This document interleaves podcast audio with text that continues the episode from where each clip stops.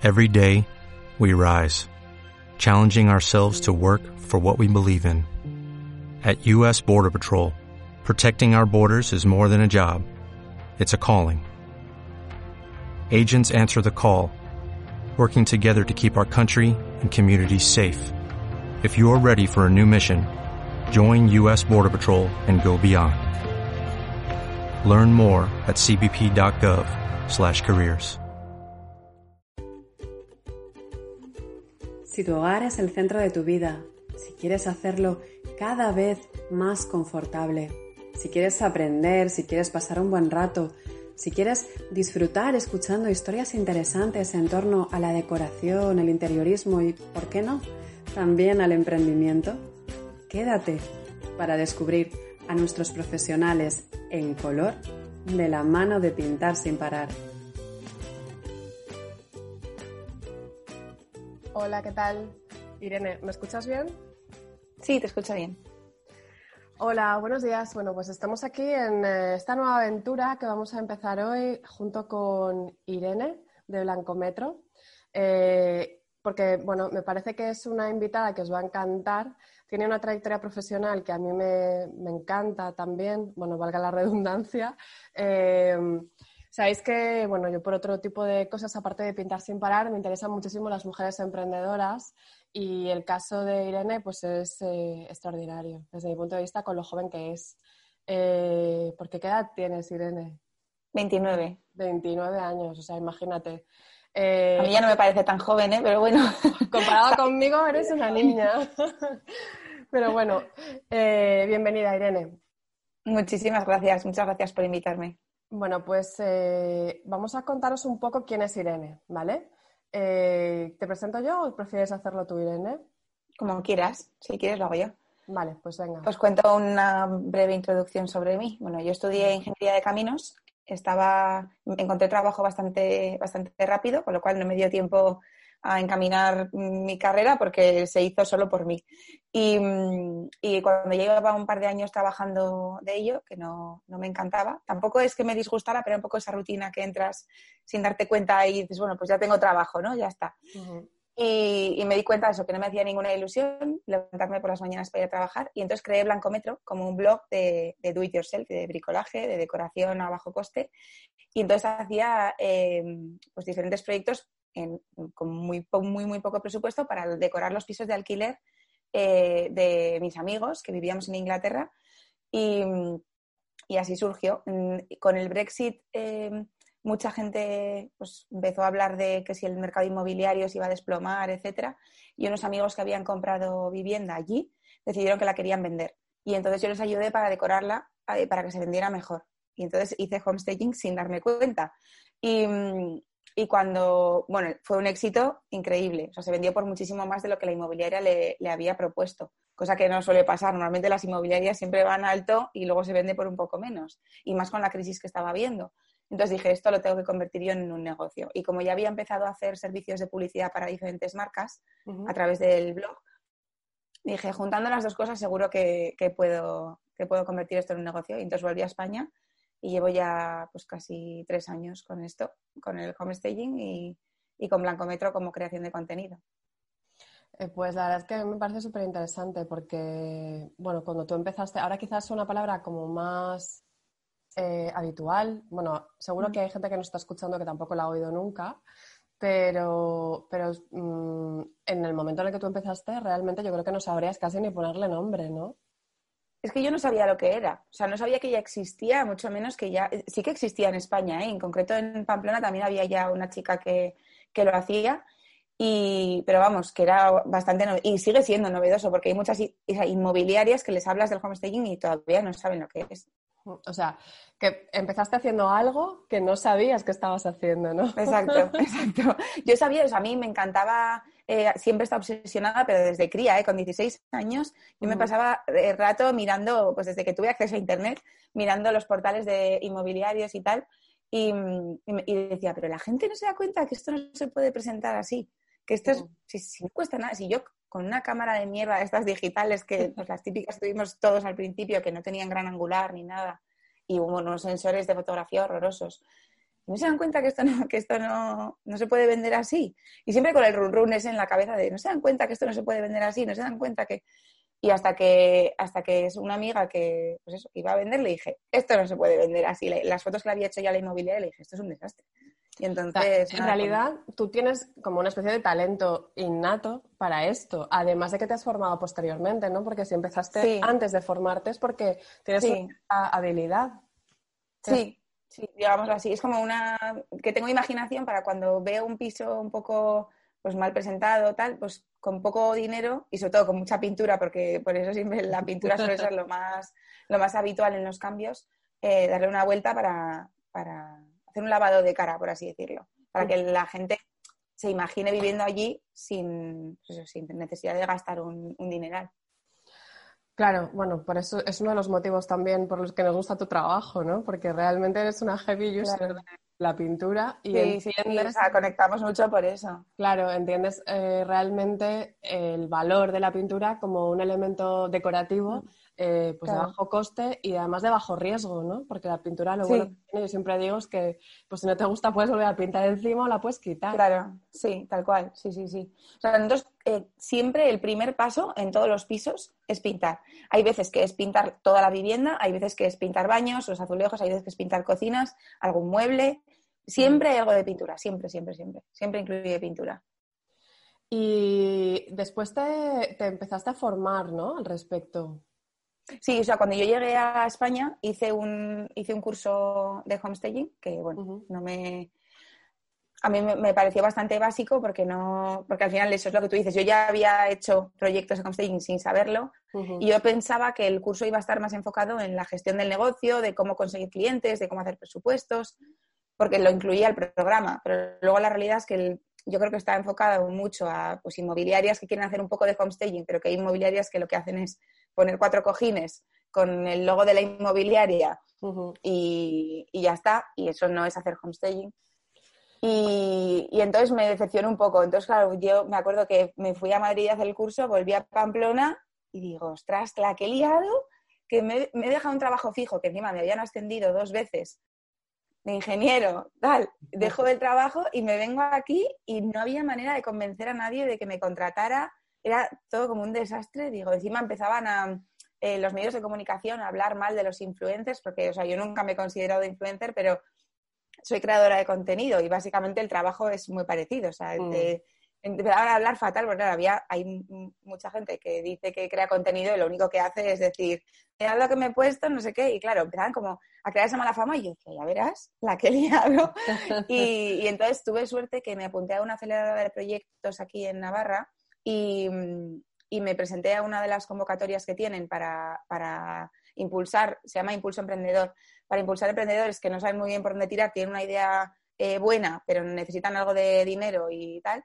Y entonces tuve suerte que me seleccionaron y estuve seis meses en ese vivero de, empresas con, pues con muchos mentores, con, nos traían a gente todas las semanas para hablarnos de diferentes temas, pues de marketing, de gestión de negocios, de mil cosas y, con una ayuda económica también, que me vino muy bien. Y, a raíz de eso, o sea, cambié el enfoque totalmente de cómo, de cómo hacer los proyectos, de cómo gestionarlos, de cómo conseguir clientes, etcétera. Y, fue ahí cuando empecé a, despegar. O sea, gracias a eso también. Y luego, claro, yo al final de, negocios no tenía ni idea. O sea, yo sabía que la idea podía funcionar porque sabía que había mercado y había comprobado que, funcionaba, había hecho como un prototipo, ¿no?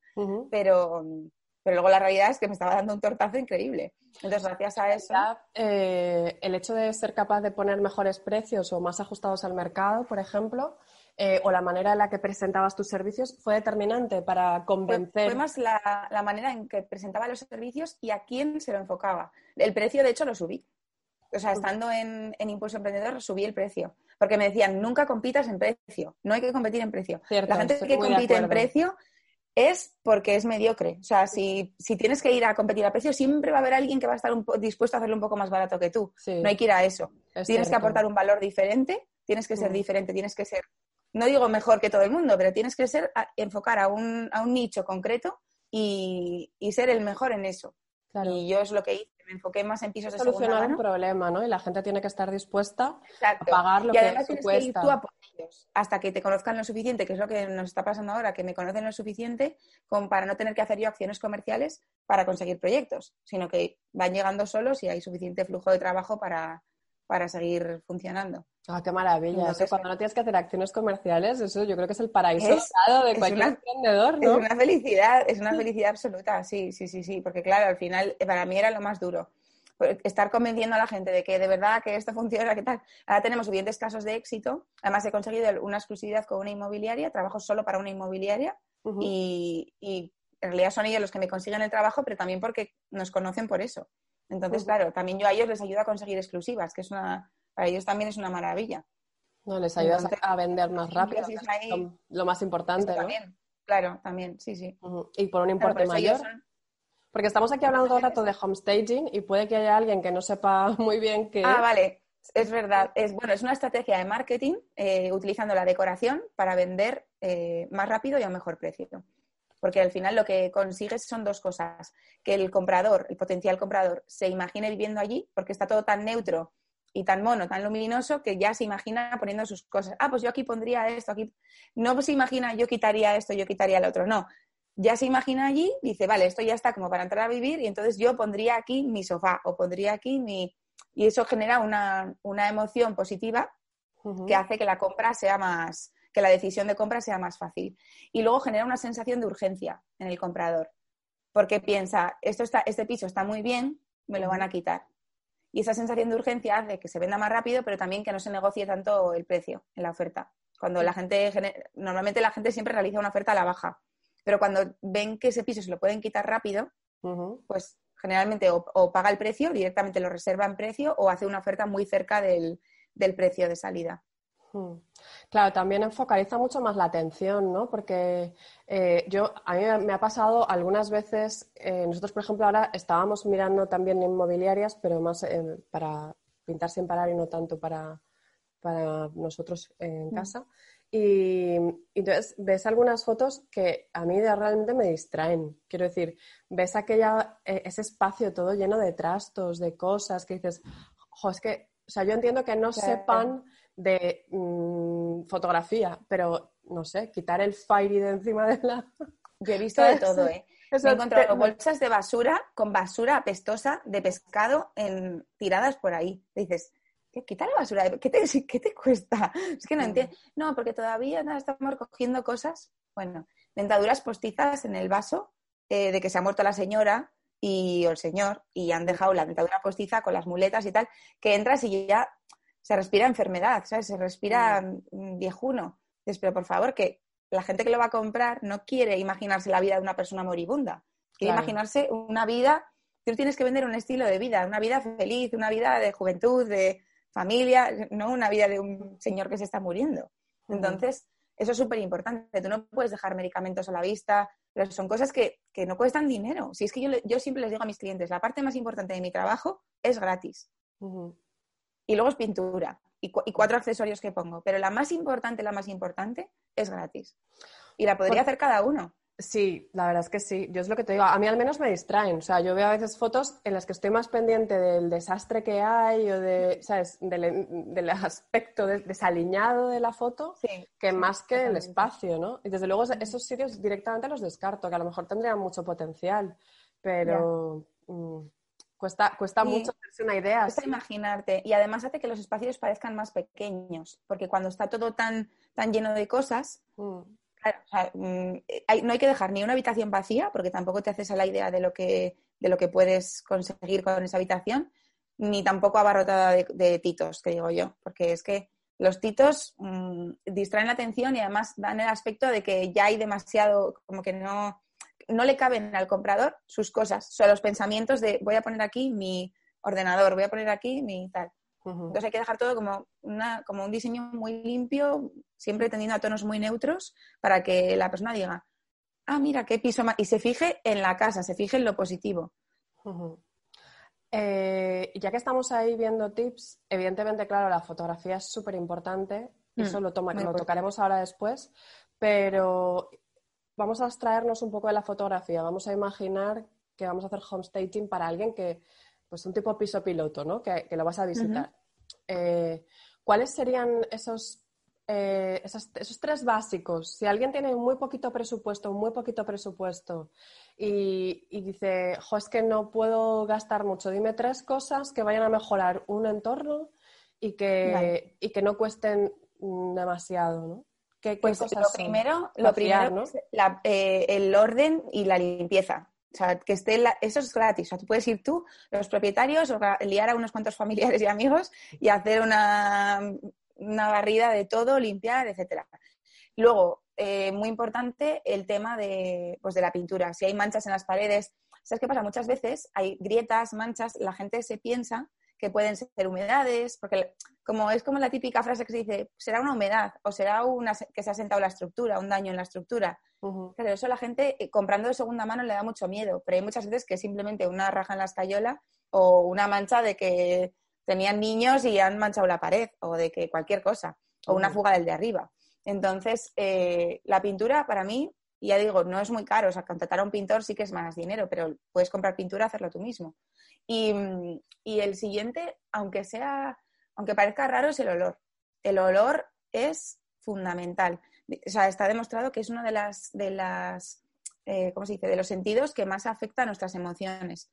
Entonces, como la compra es un proceso emocional, es muy importante que huela bien. O sea, una casa que huele a tabaco, a animales, a rancio, a, pues a no ventilado, ¿no? Mal. O sea, es lo peor. Es mejor vender una casa vacía que huela bien que una casa con buen homestaging pero que huela mal.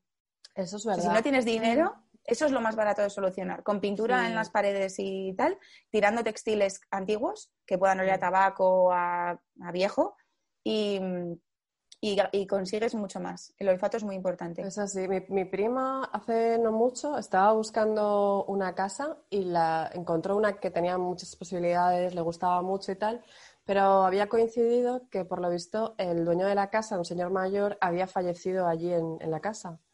Y, había, por lo visto, pues sé que estaba solo y había estado varios días eh, allí hasta que alguien lo supo. Entonces, eh, aunque ya no estaba, evidentemente, era como que se había quedado un poco de olor en la casa.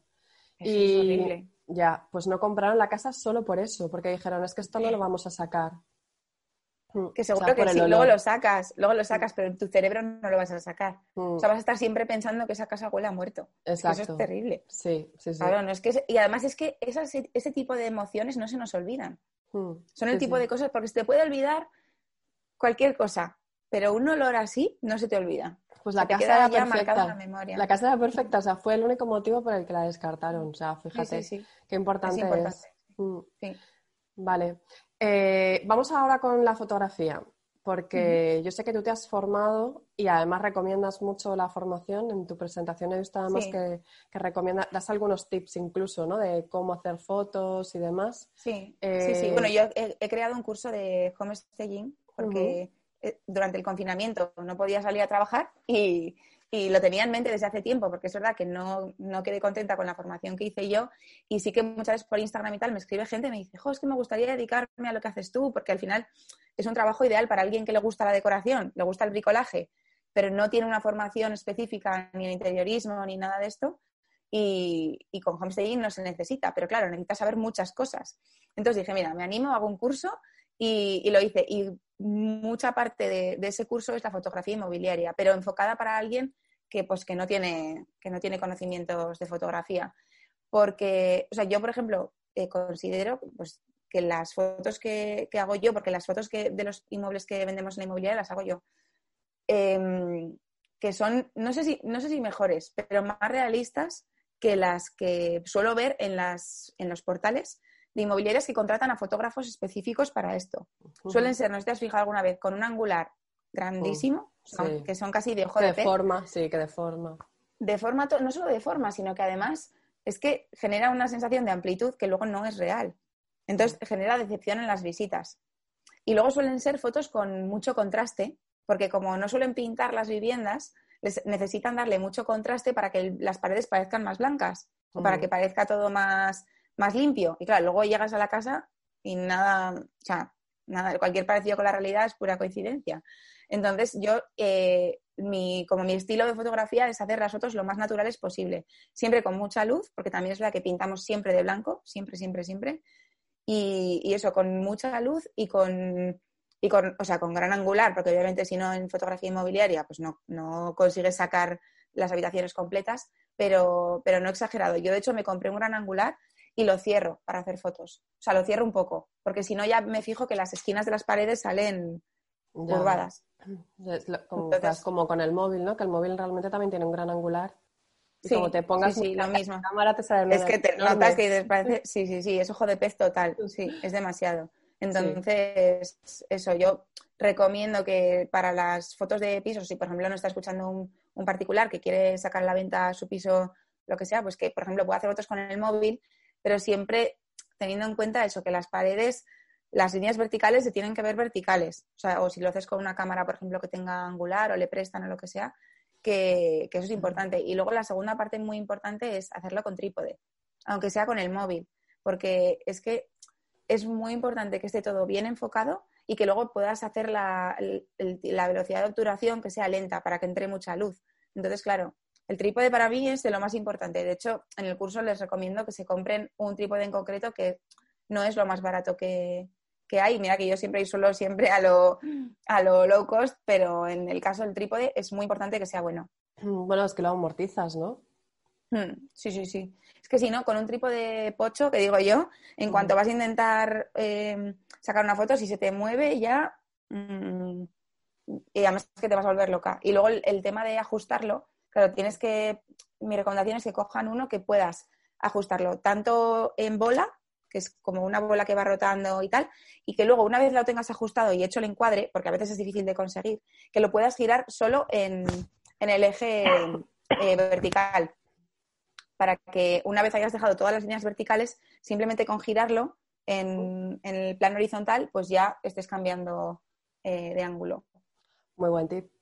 Eso realmente si no es con alguien que tiene la experiencia como tú, yo creo que a, primera no se te mm. ocurre. Es que además hay muchos trípodes que no tienen esa función. El otro día justo vino una chica que además está especializada en marketing olfativo eh, de Zaragoza que hizo el curso y vino de prácticas conmigo dos días y trajo su trípode. Y me dice, es que es bueno, ¿eh? Me dice, es bueno que lo compré en Snack. Y, y de repente digo, vale, es bueno, pero no tiene esa función de girarlo solo en horizontal. O sea, es mejor que tenga varias, como varios mm, ajustes, por así decirlo. Y que, y que las roscas sean fuertes. O sea, por eso digo yo que hay que comprar uno bueno, porque si compras uno regular, no solo las patas van a ser flojillas, sino que luego al ajustarlo, enseguida las roscas van a ir fallando. Vale. Bueno, entonces, eh, igual que nos das este tip de fotografía, entiendo que en tu curso eh, una de las grandes ventajas, desde mi punto de vista, será justamente el que nos alguien que quiera empezar en esto eh, va a encontrar un montón de tips de esas características de alguien que ya tiene experiencia, ¿no? Sí, o sea, yo lo que, lo que enseño es para cada tipo de piso qué acciones concretas y qué técnicas de homestaging a bajo coste, algunas que he aprendido de otros compañeros que se dedican a esto y de, pues, de, bricolaje en general, y otras que he descubriendo yo conforme hacía proyectos y me encontraba con diferentes problemáticas. Pero lo bueno es que lo voy a pasar a una plataforma nueva que está todavía en construcción, en la que no solo yo puedo aportar mi experiencia, sino también los alumnos pueden subir sus problemas y con diferentes foros catalogados por, temas eh, y los demás le podamos ayudar. Porque hay veces que te encuentras cosas que dices, ¿qué hago con este cabecero? O esta habitación tan rara con... Hay, hay, muebles a veces que no se pueden sacar porque están hechos a medida y están ahí incrustados y no sabes qué hacer con ellos. Hay veces que igual no se pueden pintar o dices, ¿cómo cubro esto? ¿Cómo soluciono esta habitación? Entonces, la idea es eso, generar comunidad alrededor del curso y que no sea una cosa que una formación que la haces y te olvidas, sino que sea algo continuo. Entonces, en, en eso estoy ahora mismo. Bueno, tú en tu canal de Instagram das muchos tips ya, ¿no? Sí, sí, sí. Yo, de hecho, te he visto pintar cuadros, bueno, te he visto hacer sí, es que pinto de todo. O sea, yo cuando, te conocí me hizo mucha gracia lo de, pintar sin parar porque digo, es que me define totalmente, porque yo todos los días pinto algo. Ya puede ser a veces los cuadros que pinto directamente en el lienzo o en el cristal o paredes que también, mi cocina ahora que la hemos pintado, todo, o sea, sin parar. Tú no ejecutas todo, ¿no? Entiendo que tienes un equipo de pintores. Sí, sí, sí. Tengo, bueno, tengo un pintor, luego tengo una persona también que me ayuda de momento solo por las tardes, porque trabaja en el corte inglés. Y, luego subcontrato un montón de cosas. Si no sería imposible todo lo que hago, vamos, es imposible. Pero lo que pasa es que me gusta hacerlo a mí también. Entonces, hay cosas concretas que, las hago y aprovecho para generar contenido también en redes. Em, es que em, hace poco estaba hablando justamente con una chica que está empezando en esto aquí en Valencia y, ella eh, trabaja en otra cosa, está empezando, evidentemente, y, me contaba que para ella había sido muy duro porque justo le habían contratado renovar una cocina y evidentemente pues optó por pintarla. Y, y claro, darte la paliza de pintar la cocina, los azulejos, de limpiarlo, de no sé qué, tal, y luego tenerte que ir por la tarde no sé cuántas horas a trabajar a otro sitio, pues era un poco duro, ¿no?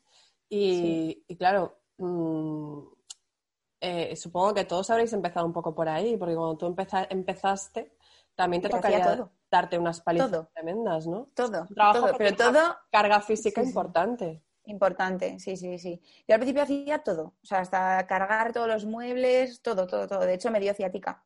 Me dio mm. ciática y ahí fue cuando dije, Irene, ojo. Y empecé pues a relajarme más, bueno, a relajarme no, pero hacer menos trabajo físico y a subcontratar todo mucho más. Y de hecho es una cosa de las que me arrepiento, de haber querido abarcar mucho al principio y muchos proyectos y mucho tal y mucho tal y hacerlo todo yo y acabé muy cansada físicamente. Aparte de la ciática, acabé muy cansada. Me afectó a la salud. Entonces, es una cosa que también es verdad porque tuve como mucho éxito de golpe y lo quería hacer todo yo. Porque también es como que tuve una mala experiencia con un pintor, pero muy mala experiencia, hice una chapuza terrible que luego encima tuve que solucionar yo y me costó más trabajo. Y entonces era como que me costaba confiar en, la gente. Entonces, pero al final luego encontré un pintor que me recomendaron, que es una maravilla. De hecho, esta mañana he estado con él para, que empezara un proyecto nuevo. Y, ahora ya es que le dejo las llaves y yo ni estoy, o sea, me olvido.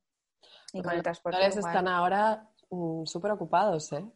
Qué pasada, ¿eh? La gente está en casa y se ha dado cuenta de, de lo que tiene Sí, yo, eh, nosotros tenemos un problema de humedad en casa eh, por la terraza, vivimos en un ático y, llevamos muchos meses con la humedad y tal, y intentando que nos lo reparen, bueno, pues historias, ¿no? Mm. De burocráticas de comunidades de vecinos. Y bueno, por fin hemos conseguido que vengan a pintar y claro, normalmente yo siempre pinto yo, quiero decir, no, no viene nadie a pintar. Pues claro, en este caso, como no es una cosa que voy a pagar yo, pues me, mandan a alguien. Y, y te tuve que estar buscando pintores. Y estaba, o sea, era, todo el mundo me decía, no, no, yo hasta noviembre nada, yo hasta diciembre nada. Yo decía, pero no lo puedo entender. O sea, si a nosotros en el confinamiento nos compraron pintura de paredes para aburrir. Yo pensaba que debían estar pintadas ya todas las casas de España.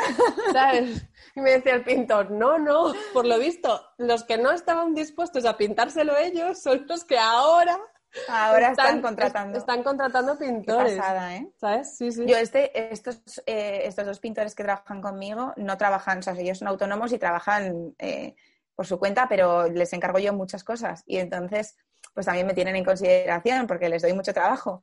Y entonces le llamaba el otro día y le decía, oye, que tienes pendiente dos pisos para mí, acuérdate, porque claro, hasta que no entra el pintor, o sea, hasta que no terminan, yo no puedo empezar. Y, me decía, sí, sí, me acuerdo, pero, jo, Irene, es que tengo aquí a fulanita que lleva esperando desde no sé cuándo, y a y digo, ya, pero yo te doy mucho curro.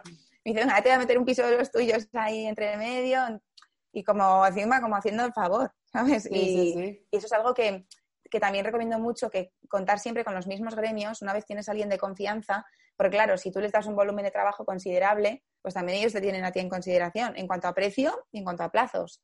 Y eso es súper importante, porque es que es, te genera un cuello de botella el tema de la pintura muchas veces. Sí, eso yo siempre creo que en general, en cualquier tipo de negocio, contar con el menor número posible de proveedores. Cuanto más sí, negocio y muy fieles. O sea, muy fieles y, y siempre a tope con ellos. Sí, sí, eso es verdad. Bueno, pues eh, más cosas. Eh, ¿Qué planes tienes para el futuro? Pues la parte de, la comunidad que te contaba acerca del curso es uno de los más importantes porque me parece que hay mucho por hacer todavía en homestaging en España que no se está o sea, que no se está expandiendo lo rápido que yo creo que se podría hacer para los beneficios que tiene. O sea, así como, por ejemplo, el marketing digital es algo que ya nadie duda de ello en cuanto a todo, tipo de negocios, eh, el tema del marketing inmobiliario todavía, mm, aunque ya hay muchas inmobiliarias y en cada comunidad autónoma hay, hay algunos referentes, todavía no se ha generalizado. Entonces, eso es algo que me lo he tomado ya como un reto personal. En mi, en mi página de, de acerca de Blanco Metro tengo puesto que mi misión es que se acaben las mesas camillas y los, y los cuadros llenos de titos. Y es que es verdad, o sea, es, es, mi objetivo, es que no se vendan pisos así. Eso es, eso es una vergüenza y eso no puede ser. Y, y entonces quiero, pues eso, no no estar, no intentar estar en todo, en todos los proyectos que hago, sino pues meter a más gente dentro del Blanco Metro para poder, pues para poder delegar y estar un poco más relajada y poder dedicar tiempo a esto que, me gusta muchísimo porque me encanta cuando la gente me dice que, se ha inspirado en, lo que he hecho yo para, crear un negocio o para, pues para cambiar el rumbo de su carrera profesional y ser feliz en el trabajo, que es algo muy importante. Es pues que lo bueno del, de ser homestayer es que puede ser una salida muy interesante, muy divertida además y muy creativa para alguien que le gusta la decoración, pero que igual ya se le ha pasado la edad de, estudiar eh, una carrera como es interiorismo o como arquitectura o tal, o simplemente porque quiere reconducir su carrera. Y, que, y no, por ejemplo, a mí me dice mucha gente, ¿por qué no estudias interiorismo? Porque no quiero. O sea, a mí no me gusta hacer proyectos para particulares con cosas concretas que me pidan. Es que eso no sé hacer. O sea, no tengo esa capacidad. Yo tengo la capacidad de ver un piso y saber cómo mejorarlo para la mayoría de la gente, no para una persona en concreto. No tengo paciencia. Hay que tener un talento muy específico para eso. Claro, eso que acabas de decir es muy importante para distinguir el trabajo eh, que haces tú o el trabajo que hace pues, eh, cualquier otro interiorista. Claro, es decir, claro. Eh, normalmente un interiorista hace un trabajo mucho más personalizado para una persona, basándose en las necesidades de esa persona, el estilo de vida que tiene. Claro. Y es un proyecto mucho más complicado, porque claro, al final tiene que reflejar tu estilo como profesional, pero tiene que ser lo que quiera tu cliente. A mí eso es que me parece un trabajo, bueno, debería estar, son santos los interioristas, ¿no? Me parece que tienes que tener una paciencia infinita, sí, sí.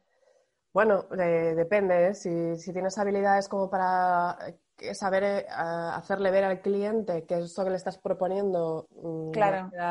tienes que ser muy comercial porque le tienes que convencer de que te contrate y luego de que te deje hacer lo que tú quieres hacer.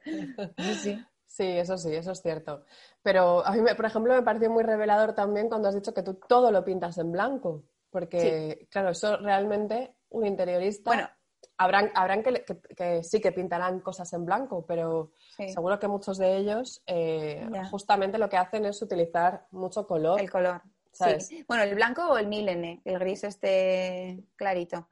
Pero, pero sí, sí, casi siempre es que el, en, el mercado inmobiliario el tema de la luz es muy importante.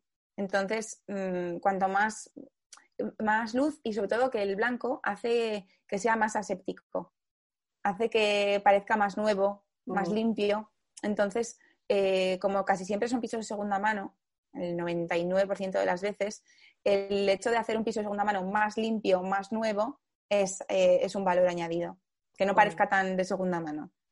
Entonces... luego siempre se puede meter eh, color con otro tipo de cosas, ¿no? Por ejemplo, la última foto los accesorios. claro, nosotros la última foto que hemos publicado en el feed es una consola que pintaste tú en verde. Sí, claro, en los muebles sí que meto color, pero yo me refería a las paredes. Las paredes siempre en blanco y luego muebles, bueno, de todo.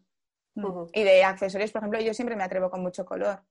Eh, yo contraté a, Carmen de mi Locos Blog para hacerme la imagen corporativa y me hizo el, o sea, todos los colores son blanco y negro y grises. Y luego toques de verde, porque uso muchas plantas también y la pintura verde me gusta mucho, y mostaza. Entonces uso muchísimo el mostaza, que es una cosa como que igual el amarillo la gente lo ve un poco arriesgado y tal, pero a mí me parece que, da mucha vida y, es un color alegre. Es muy alegre. Eh, y mm. sin embargo, no, para mí, desde mi punto de vista, no es tan invasivo como, por ejemplo, un naranja o un rojo, mm. ¿sabes? Que son colores. Mm, y combina muy bien con las plantas. Entonces, como yo siempre uso mucho verde, desgraciadamente plantas artificiales, porque, porque en los pisos que están vacíos, pues no puedes dejar plantas vivas, habría que ir a regarlo ahí cada dos por tres.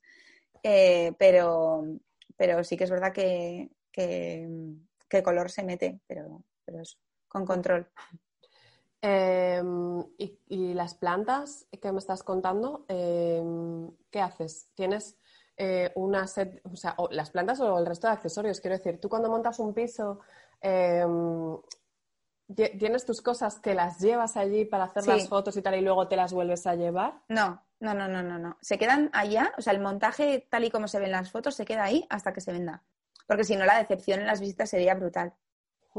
No se tiene que quedar hasta que se vende. Entonces, cuando se vende, lo que intento, claro, normalmente, eh, por si acaso alguien que nos escuche no conoce el proceso de compra de una vivienda, se hace una reserva, luego se firma un contrato de arras y de ahí a que se escritura puede pasar un tiempo. O sea, suelen pasar, a no ser que vaya el comprador sin crédito, que es algo raro, eh, pues un mes y medio así suele pasar. Entonces, eh, lo que hacemos es que esperamos a la tasación, porque no solo esperamos a que se firme el contrato de arras, sino también a que venga el tasador del banco y, pues, vea la casa, mida y tal.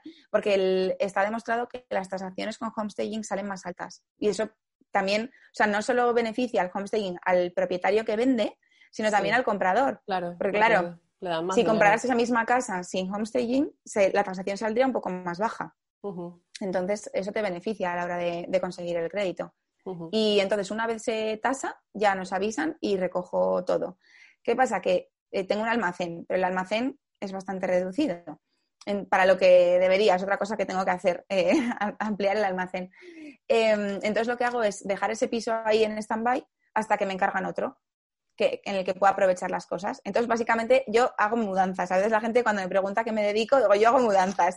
Entonces, cuando pues que tengo sofás de cartón o tengo plantas artificiales, cojines, colchas, camas enteras, pues eh, digo, vale, para este piso necesito tres camas enteras, no sé qué, no sé cuántos, cargamos un día la furgoneta y todo al otro piso. Y lo que no va a ese piso, pues espero a que haya otro o me lo llevo ya al almacén. Y ya para el día que se escritura con el comprador, tiene que estar todo recogido. O sea, tu nivel de planificación debe ser espectacular. Es desastroso. No, debería ser espectacular. digo, será porque eres ingeniera, ¿no? Y entonces a lo mejor eso te ayuda. igual alguien lo ve y dice, ay, qué organizado estás. Pero yo hay veces que digo, joder, tenía que haber ido no sé dónde, porque además, claro, Pamplona no es muy grande. Pero hay veces que los pisos están muy desperdigados. Entonces digo, vale, tengo que llevar todo esto de aquí a allá esto el almacén, esto no sé cuántos, luego tengo una visita para hacer un presupuesto aquí, luego aquí, y hay veces que digo, pero Dios mío, pero si me he hecho como 50 kilómetros en un momento en una ciudad que es, que es enana. Y a mí, a mí la sensación que me da es que me podría organizar muchísimo mejor. Pero claro, también es verdad que hago muchas cosas a la vez, entonces es difícil. Ahora, como tengo ayuda, pues es más fácil, porque por ejemplo, ayer estuve yo haciendo visitas en un piso y mientras tanto, Patricia, que es la chica que me ayuda, estaba de compras. Le dejo mi tarjeta y se va de compras, la mandé a Maison Dimona, al Leroy Merlin, que hacía falta no sé qué, a recoger un pedido de Ikea. Bueno, pues es como si me duplicara, o sea que es una maravilla. O sea que una gran parte de, tus beneficios eh, los tienes que reinvertir porque tienes que estar comprando constantemente. Sí, eh, lo que pasa es que cada vez compro menos. Al principio, claro, al principio es un negocio que no da beneficios en los cinco, cuatro o cinco primeros proyectos, porque el dinero que sacas es de amortizar los muebles, de ir utilizándolos en, muchos pisos. Entonces, al principio no, no, ganas dinero. Pero ahora es que tengo tantas cosas, es que ahora tengo una idea que tengo unos 12 pisos montados constantemente. Entonces se vende uno, monto otro, se vende. Entonces, claro, imagínate si tuviera yo ahora todos esos muebles, plantas, de todo, pues es que no me, no entra en el almacén. Yo, yo soy la, la, de que alguien ve en una basura algo y me avisa. De, sí, sí, sí. O sea, tú sí, a mí, igual, ¿no? Y a veces seguidores que son de Pamplona me dicen, Irene, calle tal, contenedor tal, eh, si te das prisa hay una silla, que no sé qué, y voy ahí corriendo a por la silla. Y sí, sí, yo, vamos, es que encuentro cada cosa. También es verdad que muchas veces no me da tiempo a modificarlas pues por el día a día que no me deja, no me deja tiempo para estas cosas, y, entonces tengo cosas en el almacén, tengo el otro día unas mesillas que me regalaron, que las tenía ahí, y ayer las saqué y le dije a Patricia, mira, las vamos a sacar.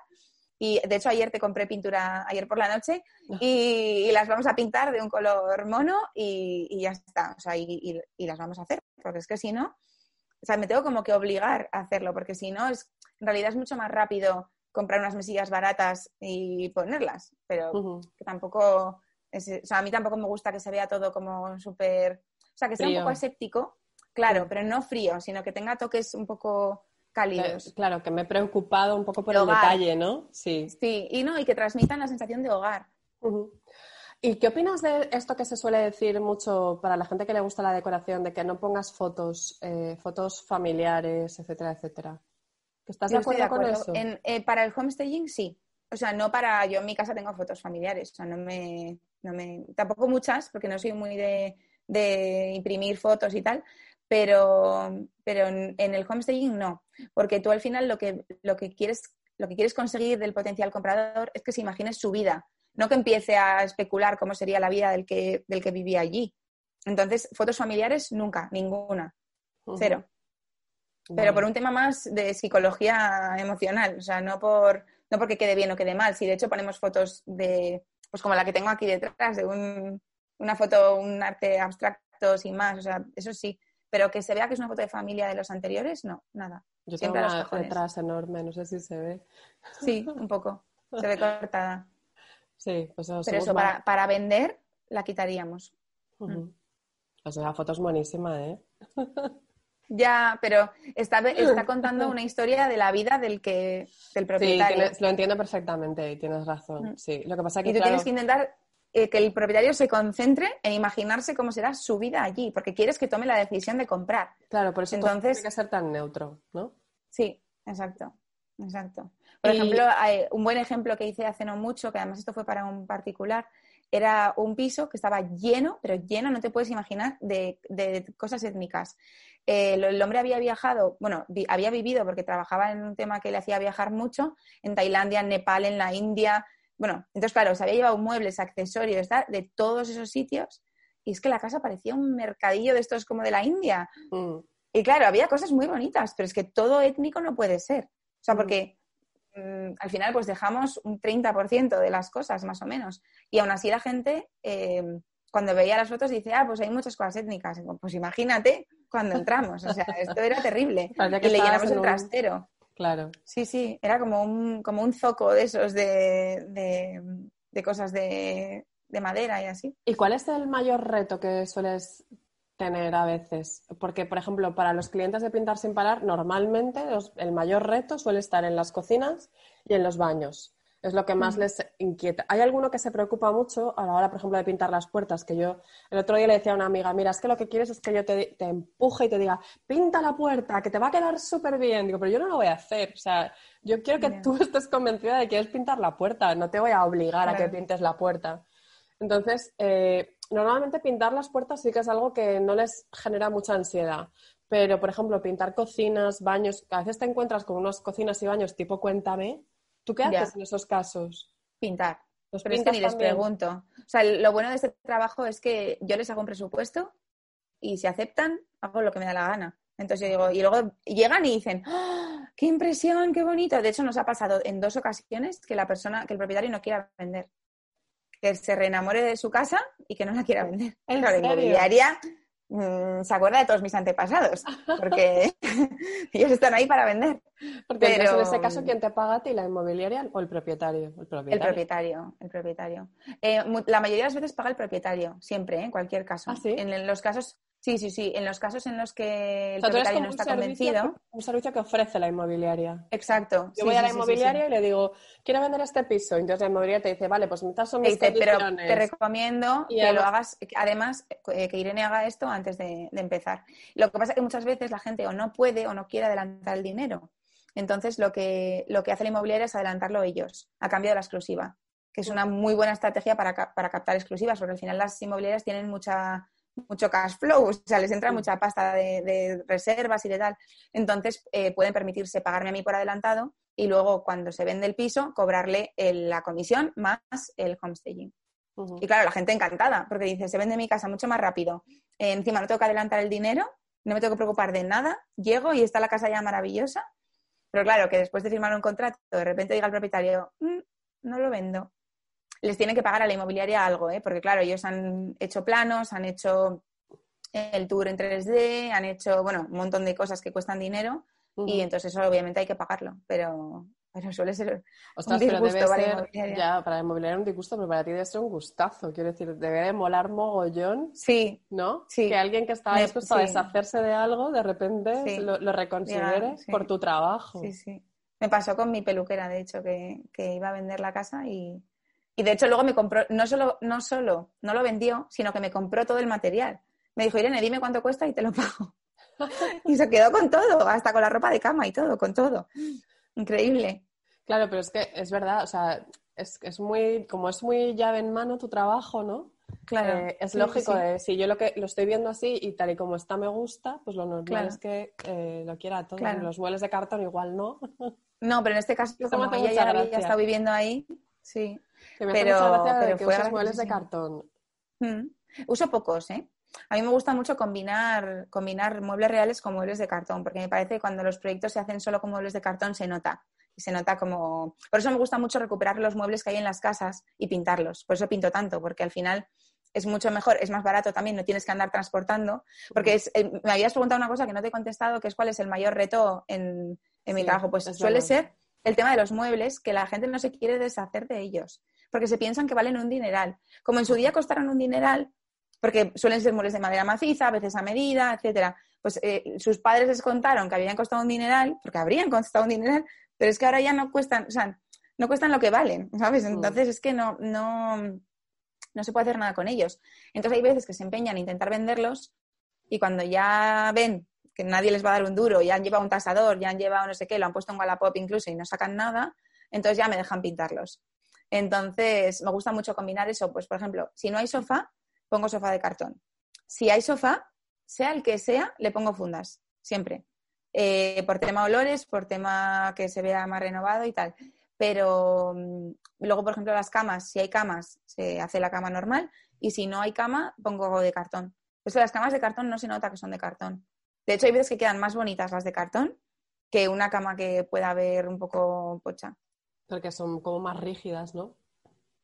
Es que no, al final son unas cajas que les pongo un faldón de estos que venden en Amazon, que son cutrísimos, ¿eh? pero es simplemente como un faldón de cama con una goma. Entonces la goma lo que hace es sujetar todas las cajas juntas. Y luego hago la cama encima con, con doble edredón. Le pongo dos edredones para que sea más mullida. Entonces se queda como una cama de hotel. No parece, no parece.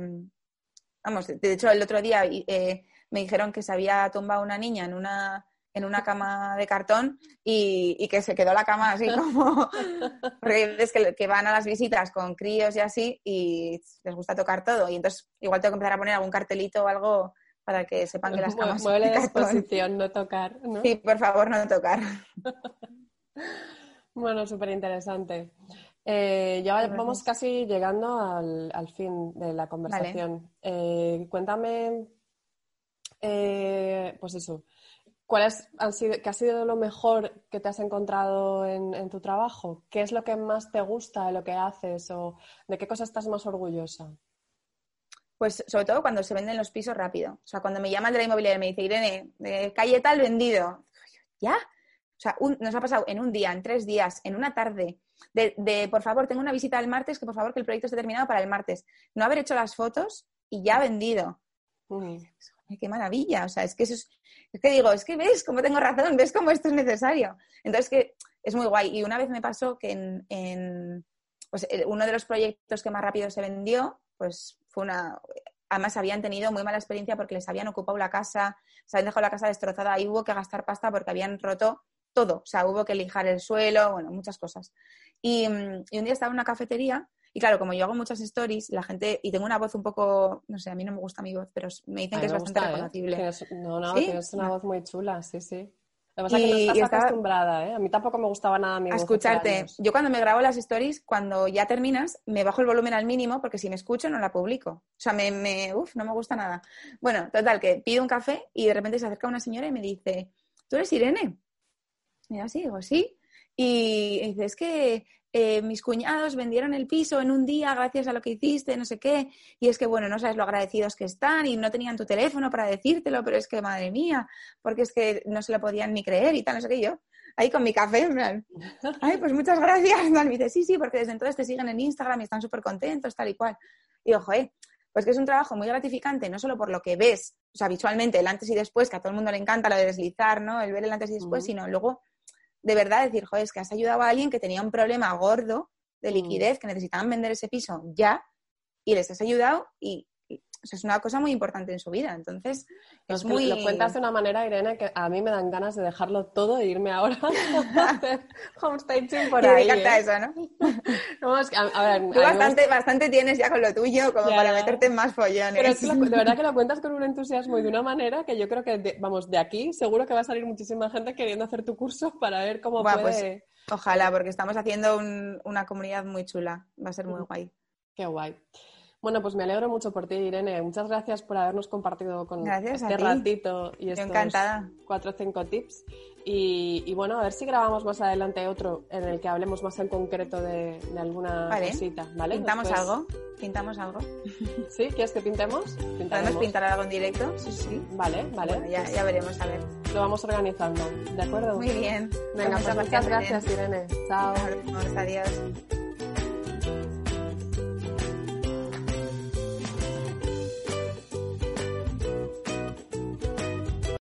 Join us today during the Jeep Celebration event. Right now, get 20% below MSRP for an average of 15178 under MSRP on the purchase of a 2023 Jeep Grand Cherokee Overland 4xE or Summit 4xE.